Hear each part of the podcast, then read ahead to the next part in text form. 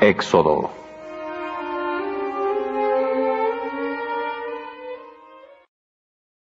Los relatos del Éxodo se mueven entre dos puntos geográficos precisos, Egipto y el Sinaí. Allí se desarrollaron los acontecimientos que hicieron de Israel el pueblo de Dios. La salida de Egipto, el paso del Mar Rojo y la alianza del Sinaí. El recuerdo de estos acontecimientos se grabó para siempre en la memoria de Israel y se convirtió en el fundamento mismo de su fe. Por eso el libro del Éxodo ocupa un lugar prominente entre todos los libros de la Biblia y ha sido llamado con razón el Evangelio del Antiguo Testamento. El Éxodo puede dividirse en dos partes principales.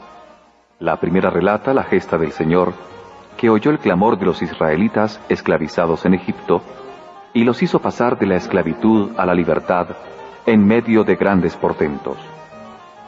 El punto culminante de esta primera parte es el canto triunfal de Moisés, que celebra la liberación de Israel y la victoria del Señor sobre los enemigos de su pueblo. El relato de esta acción divina es la que da su nombre a todo el libro, ya que Éxodo significa salida. La segunda parte describe el encuentro del Señor con Israel en el monte Sinaí. Después de haber manifestado su amor y su poder, Dios establece su alianza con los israelitas y promulga su ley por medio de Moisés. En virtud de esta alianza, Israel pasa a ser la propiedad exclusiva del Señor y a constituir una nación santa, es decir, totalmente consagrada a Él. Las narraciones del Éxodo son la epopeya nacional de Israel. En la formación de la misma desempeñaron un papel decisivo las fiestas y celebraciones cultuales.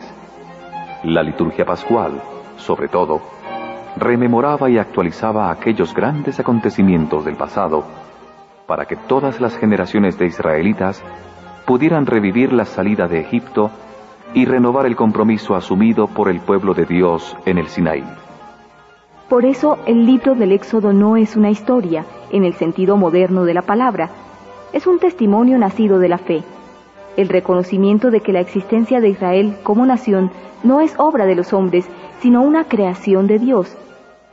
En la redacción definitiva del libro se emplearon elementos provenientes de la tradición yavista, eloísta y sacerdotal, además de otros textos de origen diverso. Los grandes temas del Éxodo están presentes en toda la Biblia. A ellos se refieren los profetas para anunciar un nuevo éxodo y una nueva alianza más admirables que los primeros.